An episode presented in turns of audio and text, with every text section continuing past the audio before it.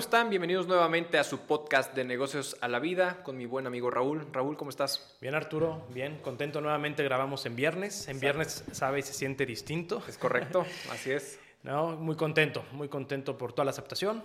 Sí, la verdad es que sí. Y fíjate que ya tenemos unos nuevos seguidores de otro país, Dinamarca. En serio, sí. Hombre. Está padrísimo eso. Este, agradecemos allá a Dinamarca que nos está escuchando eh, en un horario muy distinto al, nuestro, me, queda muy claro pero pues eh, ha tenido buena aceptación y estamos muy contentos. Y espero que es alguien de habla hispana y no sea un perdido ahí que... No, sí es de habla hispana y, estoy casi seguro quién es, entonces este, sí, estoy casi seguro que sé, quién es. Perfecto. Pero sí, definitivamente es habla hispana, también danés, entonces también habla danés.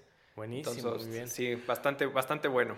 y, también digo, para recalcar el punto de que estamos haciendo cápsulas, ¿no? Correcto. cápsulas, para todos los que nos están escuchando, las cápsulas son eh, resúmenes un poco más eh, concretos, más directos, más, menos técnicos, pero igual de profundos sobre temas relevantes. Correcto, sí, y creo que es bueno que lo comentes porque al final para que el público que nos hace el favor de seguirnos y si no está suscrito, suscríbanse por favor y compartan es eh, saber que cada 15 días sacamos un episodio nuevo, en, eh, los días viernes.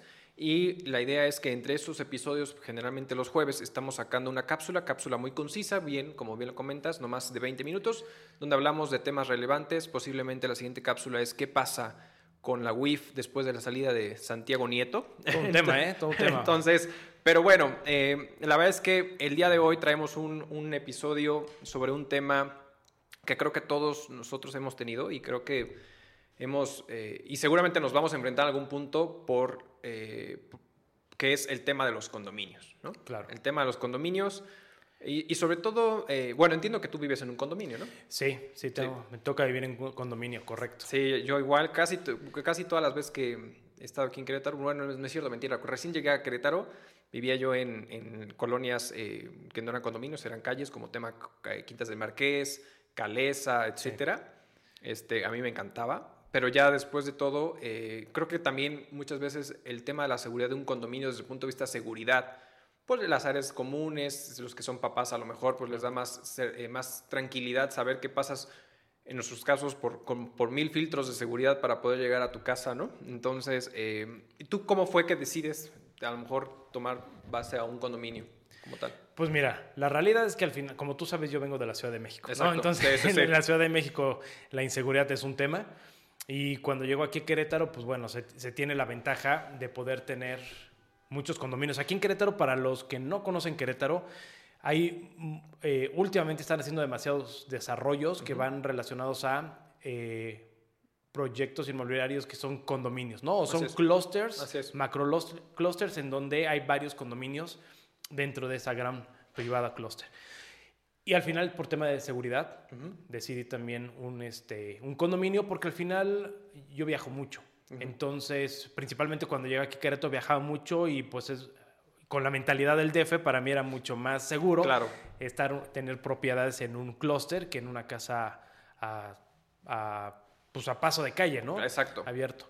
Exacto. Sí, y también que en el DF ya está dando mucho, ¿no? Con todo el tema de los edificios, aquí en Querétaro apenas va, pero los edificios también llevan un régimen condominal. Sí, claro, y, creo que aquí es un punto fundamental porque sí, efectivamente muchos de los edificios son régimen condominal, en este caso en vertical, a diferencia de otros que son como en horizontal, ¿no? Exacto. que son generalmente el tema de las casas. Pero sí, yo también tengo la, fortuna actualmente de vivir en un condominio. Digo la fortuna del punto de vista de seguridad, como bien lo mencionas, porque aquí ese es un episodio para que todos ustedes hagan catarsis con nosotros, porque seguramente te enfrentas a mil y un temas con el tema de los condominios y principalmente con la administración del condominio. Y antes de eso, te voy a permitir que hagas catarsis, Raúl. Sabemos que muchas veces en ese proceso de transición de la entrega de principalmente más que nada ante municipio, de la parte de la construcción y la administración justamente a los condóminos por sí mismo y a su mesa como tal, quien lleva todo ese control inherente al principio es la constructora, ¿no? Correcto. ¿Cómo te ha ido con eso? No, es un dolor de cabeza, es un, es un dolor de cabeza, o sea, vivir en condominio suena, suena padre como lo empezaste a proyectar del tema de seguridad, tema de que vives pues sí, un poco más privado, eh, comparte ciertas áreas, etcétera, pero la realidad es que llega a ser un dolor de cabeza, ¿no? Y condominio hay que entender que es esta zona en la cual vive más de una persona, que tiene, su, tiene tierra dividida, ya sea en casa o en edificio. Claro. Y que también tiene, que tienen propiedad, pero también tiene copropiedad, ¿no? Que la parte de la copropiedad son todas esas áreas comunes Exacto. en las cuales eh, el condominio forma también parte de, pero no es parte de propiedad privativa o Exacto. individualizada, se Exacto. llaman así, sino es en conjunto de todos los demás condóminos, Exacto. como las áreas comunes o que si hay gimnasios, albercas, etcétera. Correcto.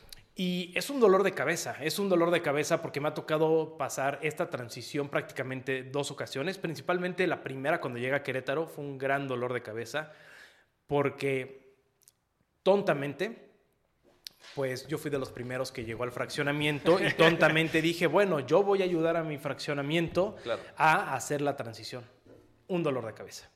Un dolor de cabeza porque las construcciones la- o las constructoras de por sí ya traen todo un tema. Claro. Un- un- hay un issue de vicios, de querer hacer ahorros, cuando entregan al, al municipio, pero cuando ya entrega, como tú bien dices, la obra al municipio y que dice el municipio, ok, ya no es propiedad de la constructora, sino de los condóminos, ahora los condóminos tienen que hacerse responsable por la administración de su inmueble. Correcto. Y de ahí es en donde tienen que, como primera figura, generar una sociedad. Así es. Una- ¿no? Entonces, esta sociedad que tiene todas las formalidades que cualquier otra sociedad, tienes que escriturarla con un notario público, tienes que ir al SAT a dar- darla de alta, tu RFC, cuentas bancarias, etc. Correcto. Y esa parte, tú sabes que toda la parte eh, de bancos, notarios, SAT, Sí. llega a ser un poco burocrática, pesada. Así es. Pero el tema, lo que me pasó a mí, y creo que hacia dónde vamos, es tener que estar lidiando con todas las personas que viven en el condominio. Sí, claro. ¿no? Porque al final no es, una, no es, un- es una actividad que tú haces en pro de tu propiedad. Pero tienes a 10, a 20, a 50, 100 o más de 100 personas Sí, claro. que te están reclamando, exigiendo, haciendo y diciendo como si tú vivieras de eso, como si fuera tu trabajo, ¿sabes? Sí, claro. Y pasa mucho de todos quieren, pero nadie ayuda. Es correcto. No, y ahí estoy completamente de acuerdo contigo.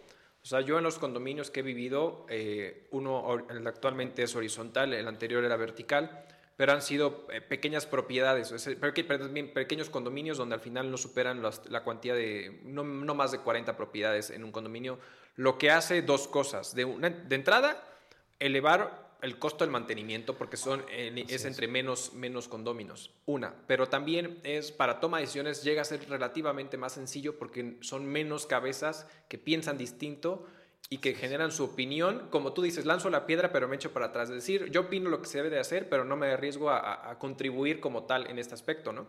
Y, y creo que, y, y creo que hay un poco, eh, no, no sé si a ti te pasa, pero por ejemplo en, en mi caso, y, y ahí va mi catarsis, es cuando te enfrentas a ese tema de que no te muestran en qué se está destinando ¿no? Eh, la cuota eh, condominal. Y te, y te platico algo que, que personalmente me sucedió, donde me decían, bueno, pues es que la cuota condominal está eh, en dos mil pesos, ¿no? Y pues yo llego al condominio, lo veo y perfecto, le digo, bueno, no tengo problema, solamente dime en qué se está invirtiendo o en qué se, está, en qué se va a usar ese dinero, ¿no? Dime si efectivamente es un tema de construir una reserva eh, para el condominio que se debe constituir una reserva personalmente aquí en Querétaro conforme al código urbano, que ya comentaremos esa parte, pero al final también es eh, ¿qué, qué me conlleva? Eh, mantenimiento de áreas verdes, eh, eh, áreas comunes, si hay gimnasios, si hay alberca, Seguridad, todo, gas, todo, todo, todo, todo. Y entonces, y, y más que nada porque en su momento yo creo que les había comentado, les dije, ¿sabes qué? Oye, a ver, yo vengo de un condominio eh, casi similar a este, con menos, con, men- con dos, tres propiedades menos, es decir, dos, tres condominios, condominios menos, que pagamos una cuota inferior, donde el área verde es mucho mayor, la alberca es mayor, la seguridad es prácticamente la misma. Teníamos en ese, en ese otro condominio elevador, entonces este, el mantenimiento del elevador, una persona de limpieza que iba a diario y pagábamos menos y nos sobraba dinero. Por lo tanto, es dime en qué se va a invertir la cuota de dos mil pesos que me estás queriendo cobrar. Y entonces al final regresan después de una semana y me dicen, No, pues la realidad es que eh, ya pudimos hablar y consensamos que te lo vamos a dejar en el mismo importe que en tu anterior eh, mantenimiento. Le dije, es que no se trata que me bajes, si realmente me ayudas a justificar en qué se va a invertir, con todo gusto lo pago, ¿no? Porque lo que me interesa es que al final el condominio sobresalga y, se mantenga en muy buenas condiciones. Pero entonces aquí lo que me estás dando a entender es de que ni siquiera tienes bien amarrado en qué se está invirtiendo. Y es donde viene el conflicto que se generan muchos condominios o en fraccionamientos que generan colonos, ¿no? Donde al final, y aquí un poquito distinguir esa parte, ¿no? Es, por un lado tenemos fraccionamientos que muchas veces cobran cuotas, pero ojo, en esos fraccionamientos las cuotas no son obligatorias.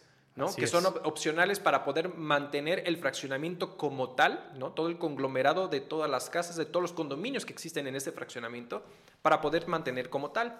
Pero en los condominios, ya en el régimen condominal, ahí sí hay una obligación de nosotros de aportar justamente el tema de la cuota de mantenimiento.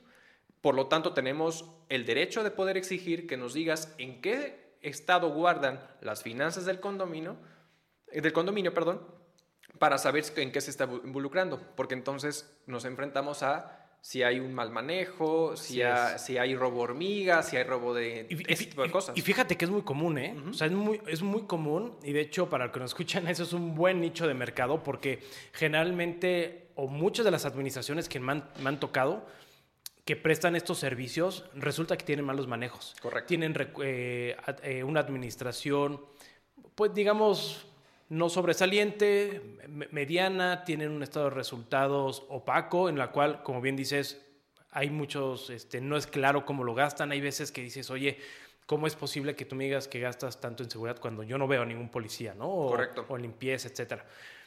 Y, y, que al final ellos son un, un, prestador de servicios. Así es. Y ojo, es un prestador de servicios de la unidad condominal. Exacto. ¿no?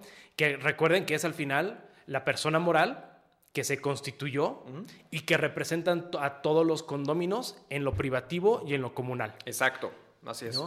Y que al final es parte de las obligaciones, pero también responsabilidades que tenemos como condóminos de a través de esta asociación, pues contratar, si así lo deseamos, a un tercero para que lo administre. Correcto. ¿no? Hay algunos que se avientan a la brava, decir, el vecino de la casa 5 va a ser el tesorero o va a administrar, y es un tema. No lo hagan, señores, evítense, contraten a alguien profesional. Pero que al final ese administrador, el, eh, que comentas que a veces no, no hace de muy sobresaliente su, su, trabajo, es un prestador de servicio. ¿no?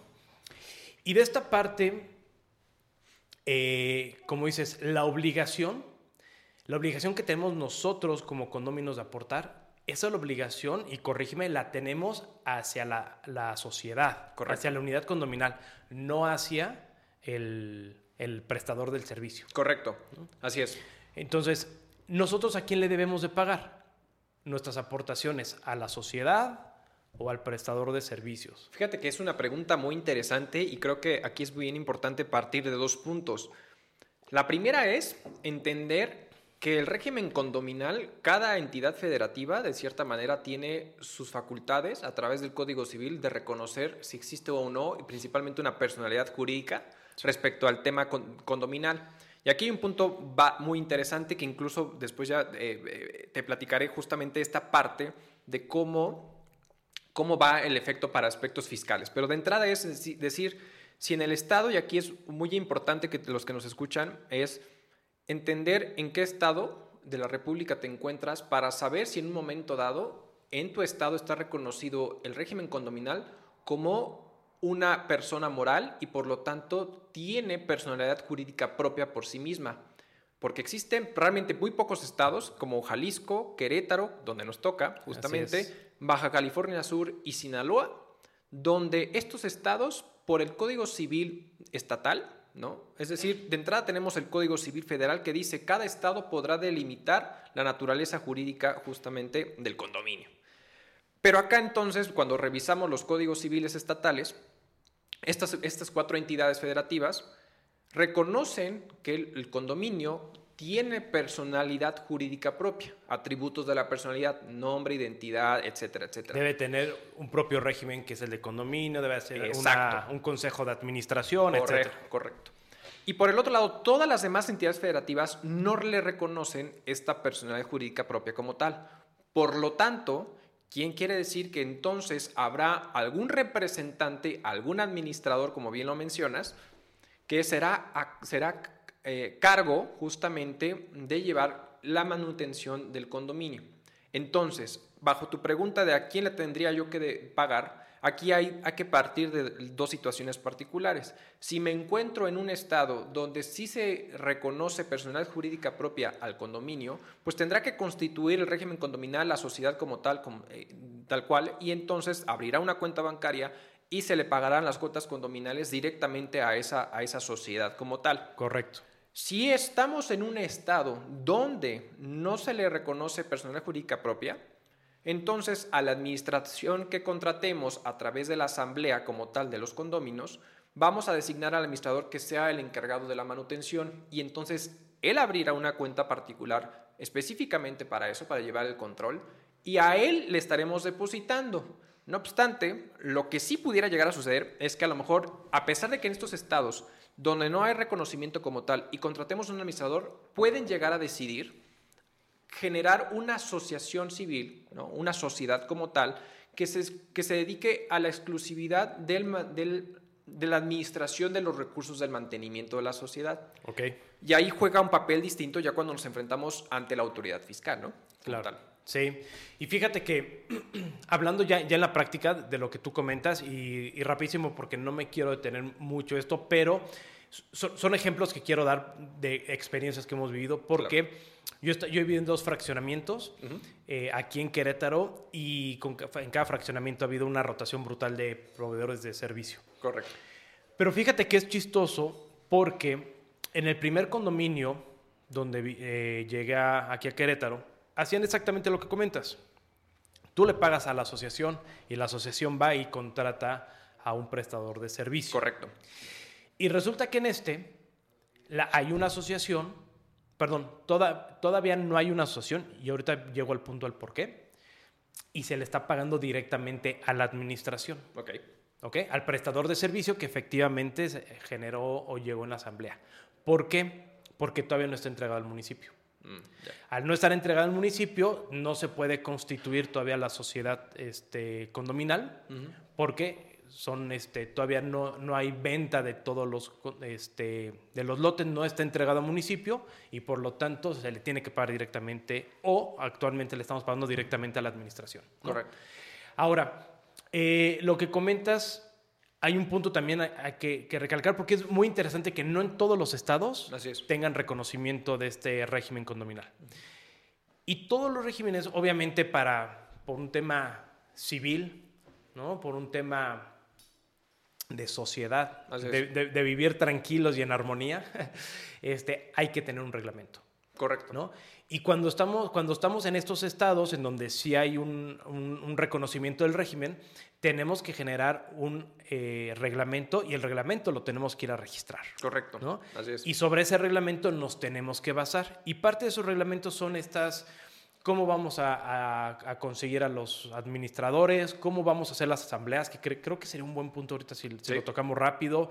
¿Cuáles son las responsabilidades? ¿Cuál es el costo? ¿Cuáles son las penalizaciones? es. una pequeña ley que se crea dentro de este fraccionamiento unidad condominal para la buena armonía. Correcto. Eh, y ahí nos, marcan qué podemos y no qué podemos hacer. Puede ser tan extenso, puede ser tan corto como se decía, pero se debe de registrar. Correcto. No, y hay un punto fundamental en lo que comentas justamente en el tema del reglamento, es que al final ese reglamento no podrá tener tantas reglas necesarias, pero nunca por, nunca por debajo o menos a lo que dicta de entrada el tema del código urbano. Correcto. Que es lo que regula de cierta manera el régimen condominal, por lo menos aquí en Querétaro, ¿no? Así es. Que de hecho al momento del registro te lo pueden rechazar por lo mismo, porque no puede ir en contra del, código urbano. Correcto. Y eso es algo, es un punto a tomar en consideración porque, y, en, en otro sentido, nos ha tocado ver cuando tú compras una propiedad el famoso tema de los vicios ocultos, ¿no? Sí, claro. Entonces, el tema de los vicios ocultos nos tocó justamente a un familiar cercano donde compra una propiedad y le hacen firmar un documento donde dicen que se harán responsables de los bienes ocultos hasta dentro de tres meses. Cuando sabemos que por ley, al final es, pues sí, o sea, al final lo que tú me digas es paja, porque de cierta manera, aunque tú me digas que estoy firmando que, que nomás te vas a hacer cargo por vicios ocultos dentro de tres meses y después ya es tu, es tu bronca, pues la realidad es que la ley dicta otra situación. Así es. Entonces, por lo tanto, eso que te está diciendo va en contraposición de la propia legislación y entonces, pues no te podrían hacer, o sea, al final tú tendrías de cierta manera derecho, por ley, de poder reclamar pasando estos tres meses como tal, porque sí, justo fue lo que le hicieron firmar. Y entonces es un poquito de la situación al tema del reglamento, que al final es no puedes poner un reglamento que una, dos, vaya en un sentido distinto a lo que marca la legislación o que de cierta manera tenga menos situaciones que la propia legislación te marca, como que debe de llevar, ¿no? Como tal. Correcto. Entonces tenemos este reglamento, ¿no? Otro punto interesante que quiero recalcar es el tema de las áreas, ¿no? Sí. Ya hablamos que a privativa y, algunas otras que son de copropiedad cuando son de usos comunes. Y aquí es importante para la gente que quiere, que vive en condominio o quiere vivir en condominio, que esto tiene una afectación en positivo y en negativo para el tema, por ejemplo, del predial y de la escrituración. Correcto. Eh, ¿Por qué? Porque nosotros a veces pensamos, nosotros vamos a comprar una propiedad y vamos a pensar que vamos a pagar el predio, ¿no? Y que somos dueños únicamente de mi casita. O de mi departamento. Es correcto. Entonces decimos, ah, bueno, yo voy a comprar mi casa o mi departamento de N, de espacio y tengo unas instalaciones brutales, están enormes, jardines, áreas de juego, lo que sea. Y resulta que cuando te llega a tu predio, ¿no? De repente dices, oye, tengo, si mi departamento o casa, ¿no? Es de 100 metros, 200 metros, resulta que tengo un cobro por una propiedad de 350 metros. Claro. Dices, ay, güey, ¿de dónde? O sea, ¿y de dónde me sale tan caro? Claro. ¿no? Sí, sí, sí. Y esto va porque para, como es una unidad condominal, se tiene que cobrar, o el municipio, la, la entidad estatal, te cobra por tu área privativa más por todas las áreas eh, comunes. comunes prorrateadas entre la cantidad de personas que hay. Es correcto. Entonces, puedes tener pocas áreas comunes y muchas casas, tu prorrateo va a ser pequeño, pero lo vas a tener que pagar. Así es. Son pocas casas, muchas áreas comunes, se va a prorratear y vas a tener que pagar bastante. ¿no? Exacto, exacto. Y aquí es bien importante delimitar que al final, en el tema del predial, este impuesto de manera particular está normado por cada municipio. Es correcto. Entonces, eh, las reglas del juego que puedes pagar a lo mejor en un municipio, en este caso en Querétaro, eh, dentro de la ciudad de Querétaro es muy distinto a lo mejor al Marqués. Que el Marqués es más caro. Es mucho más caro. es mucho más caro. Exacto, pero, pero sí, justamente, ¿no? Entonces, pero justamente esa es la partida donde a veces cuando uno ve el tema del predial, ve el catastro y ve eh, importes distintos a lo que se supone que mide su, su, parte privativa, es justamente por el tema del indiviso proporcional que le corresponde a las áreas comunes. Entonces es bien importante considerar eso en todo momento. ¿no? Así es, así es, correcto. Y aquí un punto fundamental es, eh, ok, ya platicamos de, de todo esta, este tema legislativo que hay alrededor de la parte del condominio y todas estas situaciones, ¿no? Entonces, ahora la siguiente pregunta es, ¿qué pasa con la propia sociedad o el propio régimen condominal dentro o desde el punto de vista fiscal? ¿no? Vamos, a, vamos a ver un poquito esa parte. Y justamente este es un, parte, un tema bastante interesante porque la propia legislación eh, actualmente, incluso a través de resolución miscelánea, te da ciertos puntos inherentes. De entrada es saber que el régimen condominal, por la ley de impuesto sobre la renta, nos marca que están dentro del título tercero, es decir, personas morales sin fines lucrativos, ¿no? donde al final es una asociación, una sociedad civil que se encarga de administrar eh, casas eh, o eh, propiedades o bienes inmuebles a través del tema condominio. ¿no? Entonces, ante esta situación, pues uno al momento, en este caso, al momento del registro por parte de la sociedad como tal, aquí es delimitar nuevamente en qué estado de la República se encuentra el condominio para saber las reglas del juego inherentes. ¿Por qué? Porque al final es, aquí de entrada es ver, sabes que si me encuentro en alguno de los estados donde se les reconoce la personal jurídica la propia, al propio tema régimen condominal, pues tendrá que la sociedad ir al Registro Federal de Contribuyentes, en este caso al SAT, a inscribirse y entonces generar todas las obligaciones que conlleva de manera general la, propia sociedad. El hecho de que esté en, el régimen de sin fines lucrativos quiere decir que no está sujeto al pago del impuesto sobre la renta por la administración de los recursos del tema de condominio. Si en un momento dado, y vamos a poner un ejemplo, que entonces eh, tú sabes que dentro de las áreas comunes dice, ¿sabes qué? Pues puede haber multas o puede haber sanciones o puedo rentar el espacio común para una fiesta, lo que quieras. Entonces, esas rentas, esas sanciones que voy a cobrar, que son independientes al tema de la, recaudación del dinero para las áreas comunes, sino que es algo completamente distinto, este tipo de, de cuotas o este tipo de cobros son parte de los ingresos de la sociedad que sí tendrían que estarse registrando para el tema de los impuestos, como un ingreso para efectos de impuestos. Y aún y cuando se utilicen los recursos para la administración. Exacto. O sea, todo lo que se genere por gastos o bueno, tengan ingresos adicionales, sea lo que sea, que no formen parte de las cuotas de mantenimiento, de, recuperación o de, protección, se deben de registrar como ingreso. Se deben registrar. Y sobre eso sí se debería de pagar ISR. Es correcto, ¿no? Entonces, y obviamente los gastos inherentes respecto a a ese tipo de ingresos, pues podrás hacerlos deducibles, etcétera, etcétera, ¿no? Como tal.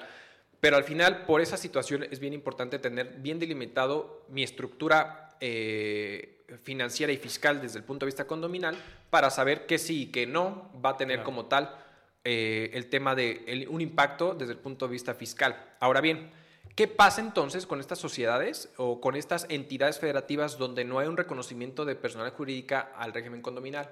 Y de entrada es, no estás obligado a inscribirte al RFC. ¿Quién se inscribe al RFC? El administrador.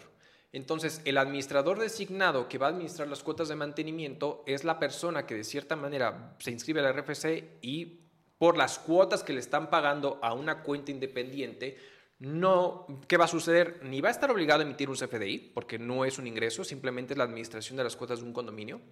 Y dos, tener bien delimitada como tal el resguardo de la información para poderlo probar en ese momento. Pero ¿qué quiere decir? Entonces tenemos dos posturas distintas. Por un, por un lado, aquellos estados donde de cierta manera sí hay un reconocimiento, pues es la sociedad la que va y se inscribe al RFC. Correcto. En las que no, entonces va el administrador designado por asamblea para que al final eh, sea este quien haga el registro como tal y solamente por las cuotas que cobre por el servicio de administración tendrá que emitir un CFDI la propia persona que se ha designado. ¿eh? Y debe de tener un, giro específico. Claro, por supuesto. Porque si no lo hacen así, vamos a regresar como a los otros episodios, ¿no? Exacto. Discrepancia fiscal, de que piensan, no, de, me traes latando, me traes el mantenimiento. Es correcto. Y se paga. Es correcto. Oye, a ver, entonces, la sociedad civil para en, las, en los estados donde sí está reconocido, este cuando reciba las cuotas, como no son un ingreso para ellos, para una, por una actividad económica, no nos deberían de estar emitiendo CFDIs. Correcto. O sí, a, nosotros los condóminos. Eso es un punto bastante, una pregunta muy interesante, porque creo que en lo general, y seguramente a ti te ha pasado, y creo que a muchos de nuestros oyentes es que muchas veces se le exige un comprobante fiscal al condominio para que le expida respecto a las cuotas de mantenimiento, Correcto. como tal. Entonces, ya vimos que de entrada aquellos estados, de cierta manera, que no están obligados a inscribirse al RFC, porque incluso en resolución miscelánea dice que si alguna sociedad que se, eh, eh, condominal se encuentra registrado en el RFC, en alguno de los estados donde no se le reconoce personal jurídica propia y que no haya tenido movimientos, puede solicitar la cancelación del RFC porque no estaba obligado a inscribirse. caso distinto a estos estados, como el caso de Querétaro, como el caso de Sinaloa, Baja California Sur y Jalisco, donde sí se le reconoce, entonces aquí sí evidentemente tendrán que estar registrados en el RFC y llevar todo. Ahora, ¿qué pasa con este tema de las cuotas de mantenimiento? Y te, y te lo voy a plantear desde dos puntos. De entrada, mi postura sería, no tendrían por qué emitirlo porque si nos remontamos de cierta manera a lo que nos dice el Código Fiscal de la Federación, dentro de las obligaciones eh, del título tercero particular en la ley impuesto sobre la renta nos dice, si no me equivoco, en su artículo 86, es un expedir o emitir comprobantes fiscales por la prestación de servicios o enajenación de bienes. Entonces, bajo esa tesitura y, y en correlación con el tema del Código Fiscal de la Federación, en su artículo 29, de estábamos obligados a emitir un comprobante fiscal por enajenación de bienes o la prestación de, servicios de, servicios o por el tema, de, el tema del arrendamiento como tal, estamos obligados a emitir un comprobante fiscal. Pero entonces ese dinero que está recabando la sociedad eh, en el régimen condominal respecto a las cuotas de mantenimiento, pues la realidad es que no es un ingreso para la sociedad ¿no? Entonces, el emitir un comprobante fiscal desde mi punto de vista es levantar la mano y decir, estoy teniendo un ingreso, ingreso del cual de cierta manera no es, porque lo único que haces es recabar el dinero de los condominios en general, administrándolos, para tú como, como, como, como régimen condominal hacer la manutención del tema de la prestación de servicios. Y por ahí hay justamente, si no me equivoco, en el 2017, una asociación civil levanta la mano y genera una consulta respecto de yo siendo una sociedad civil, una asociación civil, respecto al tema de la prestación, del tema condominal, eh, de acuerdo a lo que marca la legislación, etcétera, etcétera, no estoy obligado a emitir un comprobante fiscal respecto al cobro de los mantenimientos porque no es un ingreso como tal. Distinto a que si yo cobro una multa, a que si yo rento un, un, espacio dentro del condominio, etcétera, donde ahí al final ya vimos que sí tendríamos que reconocer ese ingreso para efectos de impuestos y por lo tanto sí es un ingreso y ahí sí emito el CFDI como sociedad. Pero el tema de las, las, cuotas eh, de mantenimiento no. ¿Qué es lo que contesta la sociedad en ese entonces? Le contesta de manera favorable que efectivamente el criterio que está siguiendo es correcto, donde no hay obligación de emitir un CFDI por el tema de las cuotas de mantenimiento y que basta con un recibo de pago simple para poderle demostrar a, la sociedad, a, los condominios de que efectivamente pues, recibieron el pago. ¿no? Ok, un punto importante, interesante, ¿eh? porque sí, muchos, incluyéndome, al principio sí exigíamos como ese CFDI, ¿no? Así de, oye, pues estoy gastando, para mí es un gasto. Correcto. Y sí, efectivamente, al final resultaba lo que tú decías, ¿no? Si no, no, yo, esto no, para mí no es un ingreso, yo nada más estoy haciendo la disposición por la, la disposición del dinero para cuestiones administrativas. Correcto. Correcto. Y bueno, son una de las varias cosas que, que nos encontramos en el tema de las de los condominios. Así es. ¿Qué más? ¿Tenemos algún otro punto? En pues sí, yo creo, que, yo creo que hay un punto, otro interesante y, que va en correlación a este tema del CFDI, donde al final una persona, ahorita en el tema del home office, ¿no? A lo mejor hay, hay eh, generalmente a lo mejor puede haber personas que dicen, yo tengo mi domicilio fiscal dentro de mi propia casa, que está en un tema condominal, y entonces, ¿cómo de cierta manera puedo yo... Eh, deducir la parte proporcional de las áreas comunes que a lo mejor yo puedo utilizar para, para esta parte, ¿no? Y entonces aquí un punto fundamental es decir, ¿sabes qué? En el reglamento de la ley sobre la renta nos menciona que en este caso de manera particular, y vamos a ponerlo en dos tesituras, de un lado tenemos una legislación o un código urbano que de cierta manera no eh, obliga, y aquí un punto importante, antes de tocar esa base del tema del régimen, del tema desde el punto de vista fiscal, cómo hacerlo. Revisando el código urbano, el código urbano te dice que todos los administradores... De Querétaro. en este caso el de Querétaro, justamente. Te dice, los administradores de la propia sociedad, ¿no? Del tema condominal, tendrán la obligación o los condominios tendrán el derecho de solicitar de manera eh, mensual el, eh, prácticamente como la contabilidad del condominio. Entonces, ojo aquí a todos, a todos los que nos escuchan, están en su derecho de poder solicitar, pero hay una partida, hay un punto bastante importante, donde dice, para que tú puedas tener esa solicitud como tal, tienes que estar al corriente de tu pago de mantenimiento, porque si no, entonces te esperas a que lo pongan, ahora sí que dentro de las famosas juntas donde se agarran a, pleitos y a palazos y todo, ¿no? Estas juntas dominicales. Asambleas. para el tema de las asambleas, donde ahí pueden presentar la información financiera. Si no estás al corriente, pues solamente te vas a poder limitar a poder saber la información hasta ese momento y podrán de, eh, ponerte a la disposición cierto tiempo eh, especial para ti, eh, terminando la asamblea, pero tendrías que ponerte al corriente para que con la mano a la cintura tú puedas exigir que te muestren esa situación. Ahora bien, eso es el punto de vista legal para poder hacer y ejercer tu derecho para conocer la información financiera que guarda el propio condominio. Desde el punto de vista fiscal, si yo quiero hacer deducible y acreditamiento del IVA respecto a las cuotas condominales que yo estoy generando, de entrada sabemos que desde el punto de vista fiscal las cuotas de mantenimiento no graban IVA. Así lo marca justamente la ley de impuesto al valor agregado. Pero entonces, en la ley del impuesto sobre la renta, específicamente en su reglamento, nos menciona en esta parte de que eh, para poder yo hacer deducible justamente el tema condominal o tema de los pagos de mantenimiento no es justamente el CFDI, porque no es un ingreso. Y en un momento dado, a lo mejor por estructura financiera, donde hay condominios donde sí expiden el CFDI, ese CFDI no lo puedes hacer deducible, sino entonces, ¿qué es lo que es deducible? Y te marca justamente el reglamento.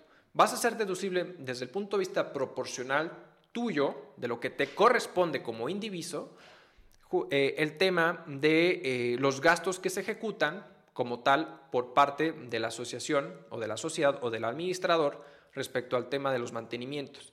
Por lo tanto, todos los CFDIs que recabe justamente en este caso eh, el administrador o la asociación tendrán que estar recabados a nombre del administrador o de la asociación que va a estar ejerciendo el cargo del tema del, del encargado del tema de los mantenimientos y en la parte proporcional como tal. Ahora, tiene ciertas obligaciones. ¿Cuáles son esas obligaciones?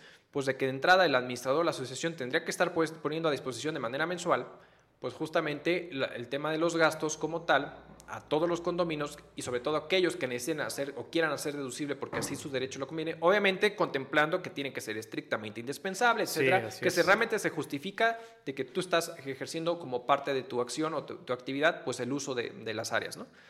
Pero bajo esta tesitura es la manera que entonces eh, se genera un punto, un punto interesante, ¿no? Como tal, no tanto el CFDI de la propia, del propio condominio. Claro. Oye, a ver, para temas de administración, temas contables, bueno, o, manejo de la contabilidad.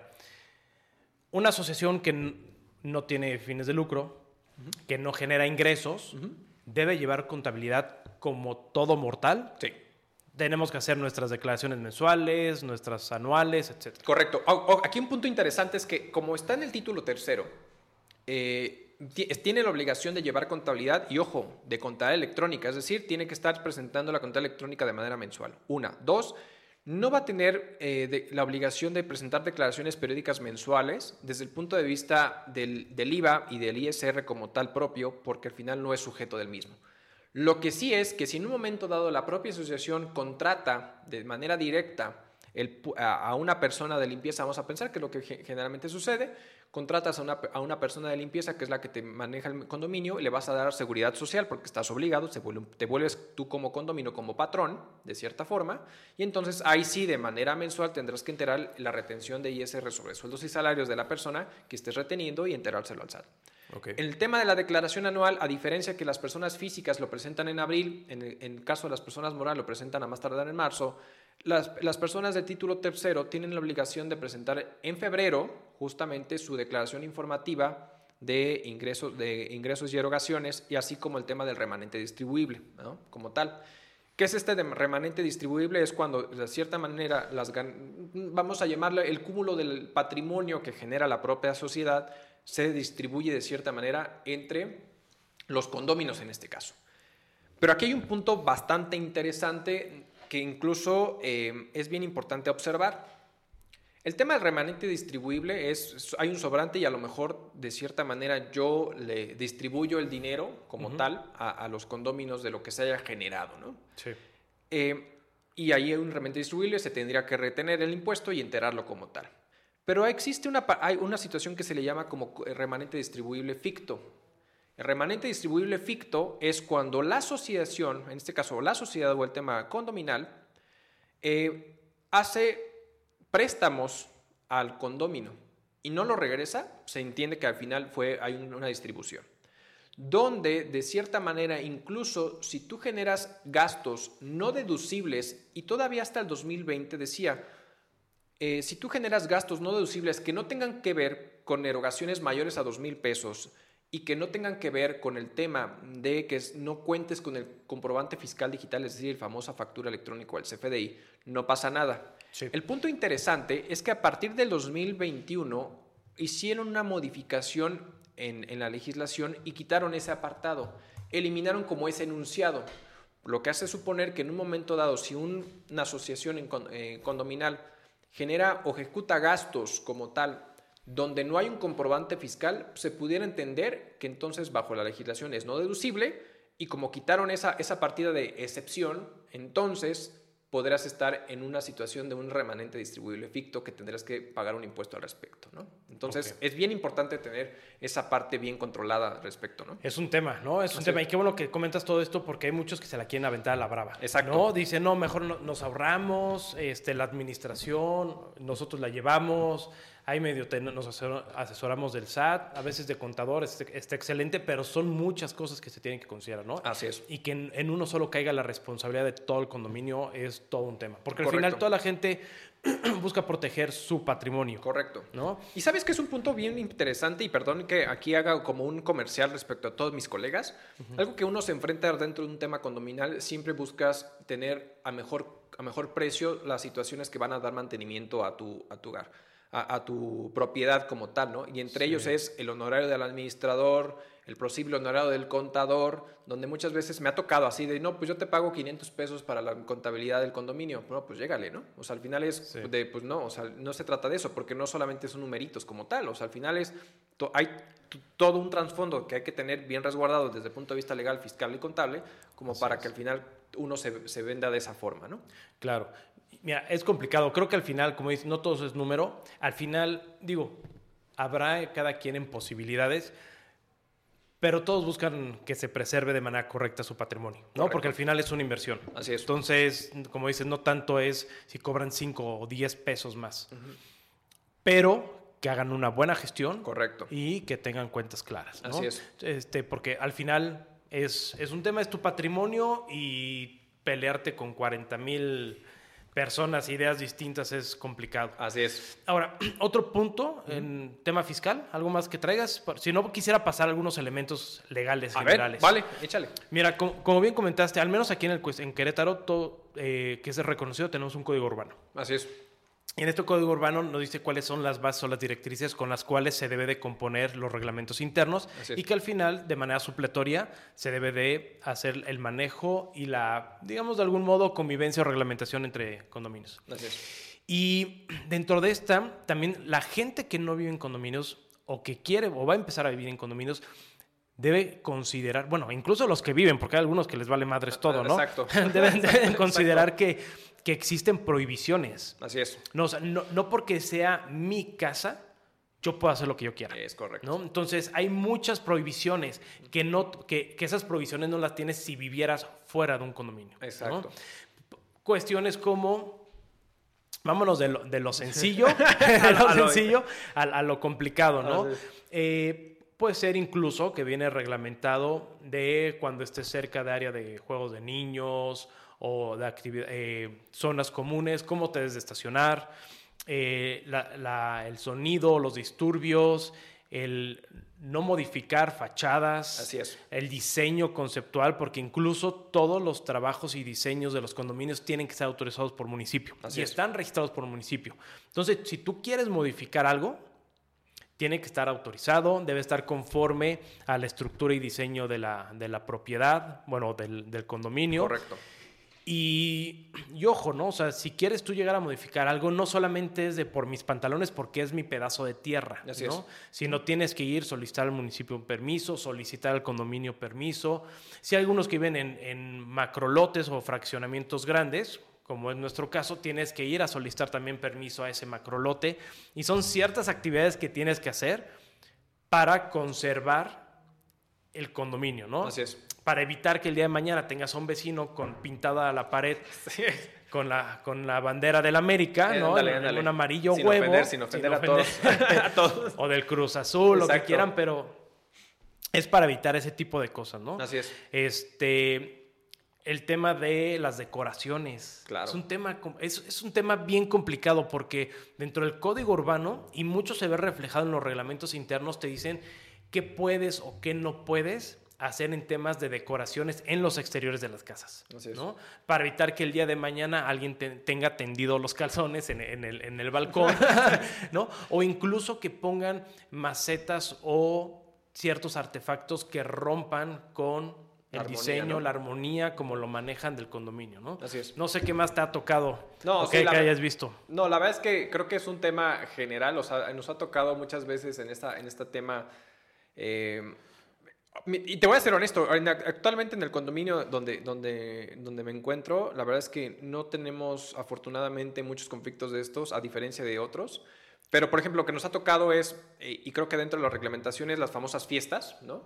No, y, y sobre todo cuando son temas verticales, que en tema departamental te Sí. escucha todo, todo se escucha, entonces esas fiestas donde al final está reglamentado, donde no te puedes hasta cierto horario, de lunes a jueves, o de, domingos, de domingo a jueves hasta X tiempo, y de viernes y sábado, pues no te damos chance de hasta las 2, 3 de la mañana sin bronca, ¿no? Entonces, ese tipo de reglamentaciones al final, como si está dentro del condominio y vives en esa burbuja como tal, si no cumplen las reglamentaciones puede ser directo en sanción e incluso sí podemos eh, solicitar el tema de la intervención de la fuerza, de la Pública, fuerza pública. ¿no? Correcto.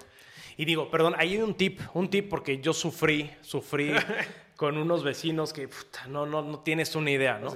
Porque aparte tenía, para bien o para mal, estaba tu casa, estaba un jardín trasero, que daba con el jardín trasero del vecino y su casa. Ok. Pero mi recámara daba al jardín.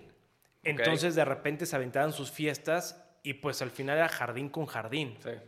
Entonces me, chutaba sus cumbias y demás que quisiera, ¿no? Entonces, a partir de ahí estuve investigando, revisando. Digo, no, no fueron muchas ocasiones, pero sí para estar informados.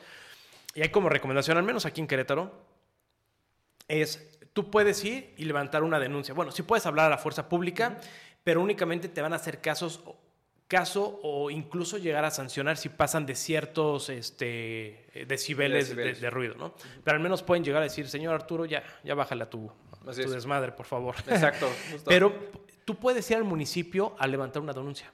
Ok. La primera denuncia se queda registrada y mandan, digamos, como una atenta invitación. Ok. La segunda va a una atenta invitación con una multa.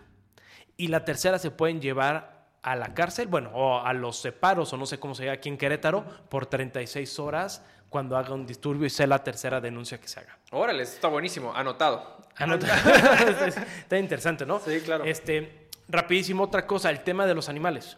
Ah, claro. También los animales es un tema. Todos podemos tener un gusto por distintos animales, Claro. gatos, perros, tortugas, ratas, lo que tú quieras. Pero háganse responsables. Exacto. Tienen que ser responsables. Incluso hay una parte aquí del código, porque lo estaba guardando como referencia, que en el código te dice, código urbano aquí al menos de Querétaro, te dice que sí, efectivamente puedes tener eh, animales, pero siempre y cuando por tamaño naturaleza no afecten las condiciones de seguridad, salubridad o comodidad del condominio y de los condóminos. Ok. Entonces, si el día de mañana tienes una cantidad excesiva de animales, ¿no?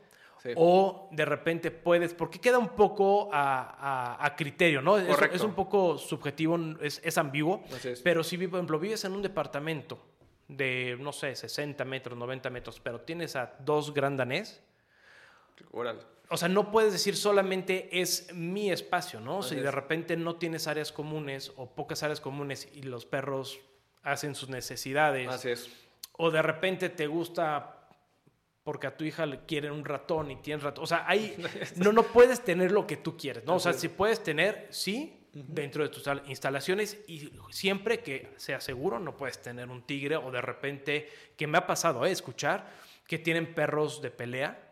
Órale. También, también están prohibidos Sí, claro. por temas de seguridad, temas de salubridad y comodidad. Entonces, hay muchos, muchos puntos que no es que los tengamos prohibidos, pero sí debemos de ser cautelosos porque al final la intención es vivir en armonía. Es al final es una pequeña sociedad, Así es. ¿no? Que tenemos en la cual pues estás codo a codo y debes de tratar de vivir lo más cómodamente posible, ¿no? Y en las Correcto. mismas condiciones. Completamente de acuerdo contigo. Completamente.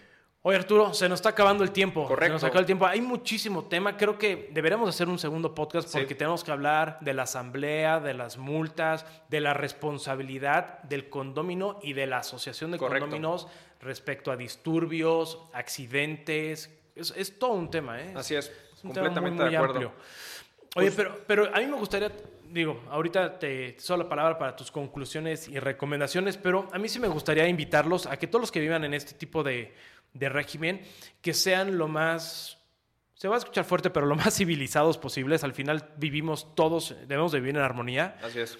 Eh, trabajemos mucho pensando en que tenemos que hacer la inversión o cuidar nuestra inversión, nuestro patrimonio y al final tratar de vivir en esa sociedad, ¿no? Porque me ha tocado, nunca he tenido ningún problema, pero así, el, el, el, el- primo de un amigo, Exacto. sí te, te encuentras cada historia de terror de que le sufren, ¿no? Porque le sufren porque quieren administrar, porque están del consejo de vigilancia, porque el vecino está en la borrachera, Correcto. Hay mil cosas, ¿no? Entonces yo los invitaría y les recomendaría que sean una parte muy cívica, Así es. ¿no? Y que sean en pro de re- preservar la, la inversión que se hizo. Completamente de acuerdo, completamente de acuerdo. Yo, yo desde mi punto de vista, lo que yo eh, eh, con- este, comentaría es, eh, hagan un- una pequeña revisión de su situación eh, jurídica y fiscal que pueden guardar y sobre todo porque muchas veces dentro de los condominios lo que hacen es contratar una empresa de servicios precisamente para Así temas es. de seguridad y hoy con el tema del REPSE